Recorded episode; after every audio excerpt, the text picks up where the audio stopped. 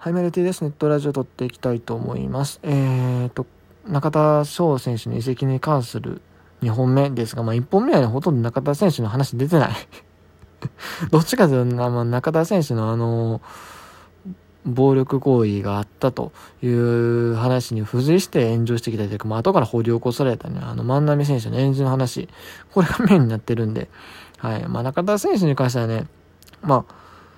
結局その、本当はね、あの、移籍後の謹慎はない、ない件についてとかもちょっと喋ろうと思ってたんですけども、うん、やっぱりこれもなんか、すっきりしないので、やめましょう。その話やめましょう。あの、普通に、今回移籍によって、まあ、戦力的にどうなるかとか、まあ、中田選手にとってどうなのかっていうところの話をメインにしつつ、あと、まあ、えー、出ていった側、放出した側のハム球団っていうのどうなるのっていう話にしようかなというふうに思います。まあだから基本的には普段のネットラジオ感覚に近いのかなというところですね。はい。まあ、行きましょう。うん。まず、今回、まあ移籍することになった中田選手に関してですけども、まああのー、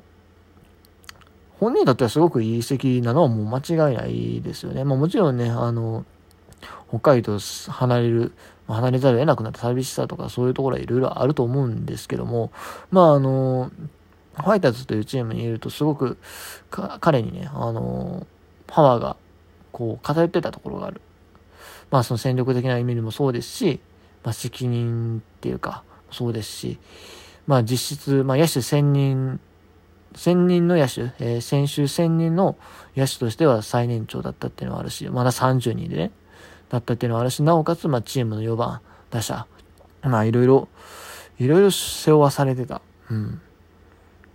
っていうね、そういう、えー、ちょっとしんどいところだったのかなと思うんですけども、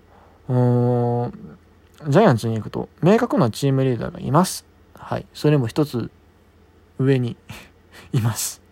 坂本隼人です。実績でも、まあ、中田翔もね、もちろん、あの、実績的に、あの、しょぼいという気は全くないんですけども、普通にすごいと思うんですけども、もう坂本隼人はもう、もう、おおっていうレベルの実績残してる選手です。うん。まあ今日本でプあのプレーしてる野球選手の中では、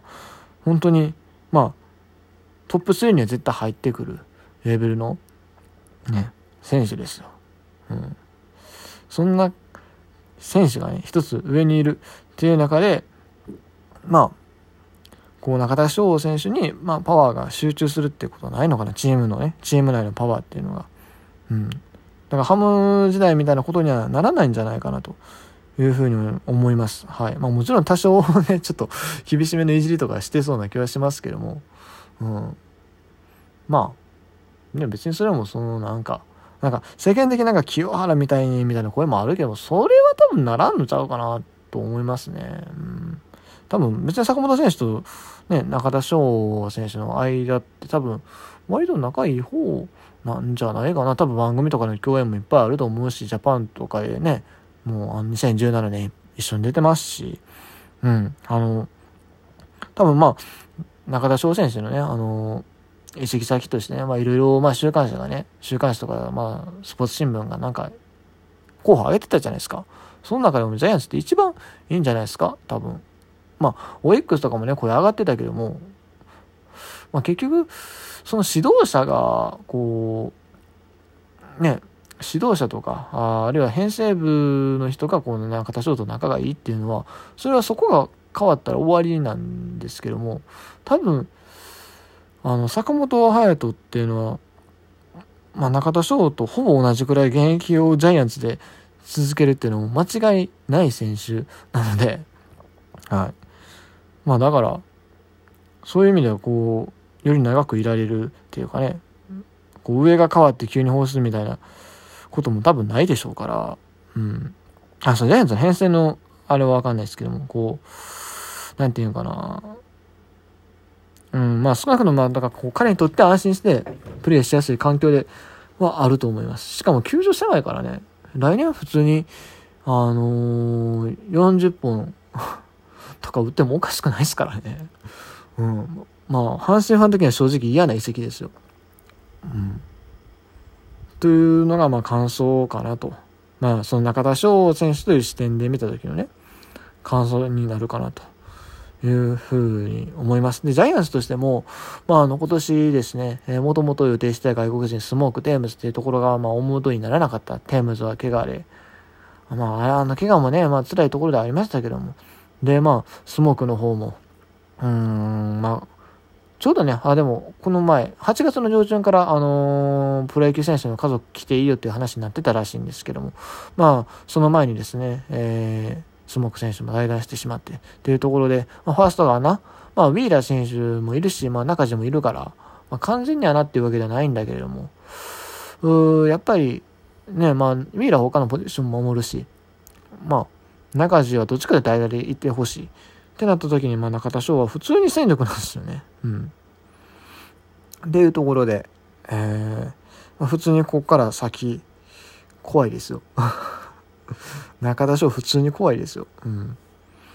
し、普通に今、多分キャリアハイを来年再来年で叩き出してくる、叩き出すだけのね、力がある選手だと思うし、それができる環境だと思うんで、普通に怖いです。マジで。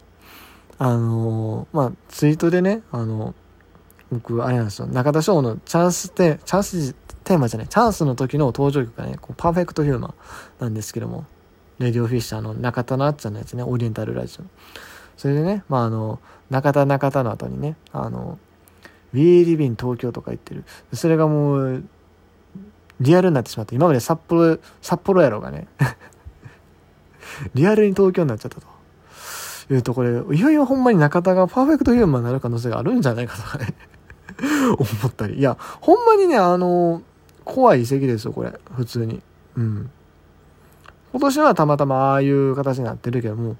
うまく回ってるチームの中にこう入って、いや、なんなら今年もこっから普通に20本ぐらい打つか、打つ可能性もあるからね。まあ20本はさすがにないかな。うん。いや、でもほんまに、球場も狭なるし、ね、打線他周りも打ってるから気楽やし、多分打順的には5番、6番やろうからね。うん。まあ、怖いです、普通に。はい。一方ね、こう放出したハム、ファイターズの方。こっちはね、逆に、まあ、大砲をね、一人失うっていうところで、まあもちろん今年もほぼ絶望と言われてたところはあるんですけども、一人いなくなるっていうのは、随分辛いところではあるかなと思うんですけども、まあ、仕方がないんですよ。こう、チームがね、強くなっていく段階で、まあ、放出っていうか、まあ、別れっていうのはある程度出てくるもので、うん、まあ、特にまあ、ハムなんかに今まで何回もあったと思うんだけども、うん。まあ、やっぱりね、まあ、あんまりパリーグパリーグ見てないというか、まあまあ、見てないっていうには見てる方だと思うけども、まあそういう人間だと自分で思ってるんですけども、そういう僕からすると、ハムって、やっぱりここ何年か、結構同じメンツでずっと来てるよなっていう印象があるんですよね、やっぱり。うん。まあ中田がほぼ10年近く、まあ4番に座ってたってもあるけども、他もなんか外野も最近は固定しちゃ、固定化されて、まあ、あの、今年はね、ともかく、あの、それまでで結構、太田、西川、近藤の外野陣、で、まあ、ショートの中島拓、まあ、中島拓は最近、去年、一昨年あたりかあんま出てないけども、みたいな感じで、うん。なんか、こう、新しい風がないというか、まあ、新しい風で言うと、その2017年、太田大使が入ったっていうのはあるんでしょうけども、で、それでレギュラー取ったっていうのはあるんでしょうけども、それ以降って、まあ、当初はね、まあ、いくつかありましたけど、野手あんまりそういうイメージない。うん、大きなのはね。っていうところで、うん。あとまあ最近、まあ予定してた方針って言ったらあれですけど、まあ西川がメジャー移籍っていうのも、まあ、ハム球団的にはね、こう、ハムずっと計算に入れていろいろ編成とかしてたと思うんですけど、それもなくなったし、まあ中田翔もなんなら、こう FA 出ていく、出ていっても大丈夫なように、まあ、編成組んでたと思うんですけど、それもこう、まあ2017年段階でなかったっていうところでね、まあなんだろう、いろいろ、うーん、そうね、なんやろうな。まあ同じ、同じメンツになってたというか、まあ新しい風が吹かなくなったというか、まあそういうところはあったのかなっていう感じはする。うん。その中でまあ今回こう放出して、まあおそらくなんですけども、まあ多分今年のオフとか、それなりにまたなんかあるんちゃうかなとは思ってます。正直。正直話、なんかファンの人を不安にするような言い方になるけども。でも、うん、若い選手も確実に出てきてるわけでね。今日もあの野村君が日本ホームラン打ったりしてて。で、やっぱり、うん、こうなんだ、強くなっていくためにはそういう入れ替えっていうのも絶対必要なんですよ。うん、だから必ずこの後ファイターズが強くなる。まあそれはね、その新球場2023はもしかしたら厳しいかもしれないけども、まあ2025ぐらいまでには多分来るんじゃないかなと思いますし、うん。まあでも、うん、大砲はやっぱ補強した方がいいですね。うん、プラスできれば、ね、あのー、ある程度ベテランというか経験値のある選手、実績のある選手を1人取った方がいいんじゃないかなっていうのは正直思う。まあ、やっぱり実績のある選手がいてこそ、やっぱり若手も育つというかね、その背中を見て育つというか、特に今、あの大砲タイプでそういう選手が不足してるんで、日本ハムの場合、誰か取った方がいいよなとは正直思います。うん。まあね、あの北海道移籍にこう移ってきた時もですね、あのもちろん小笠原みたいなこう既存の戦力にいたんですけども、新庄と稲葉っていう、この2人をね、補強したことによって、まあ稲葉選手に関してはメジャー移籍断念という形でのね、加入ではあったんですけども、そういうのがあって、で、まあそういう選手が入ったからこそ、若手が伸びたっていうところもあるじゃないですか。うん、まあだから、そうね、まあ、そろそろまたそういう編成も多分ファイターズ球団も考えてるんじゃないかなとは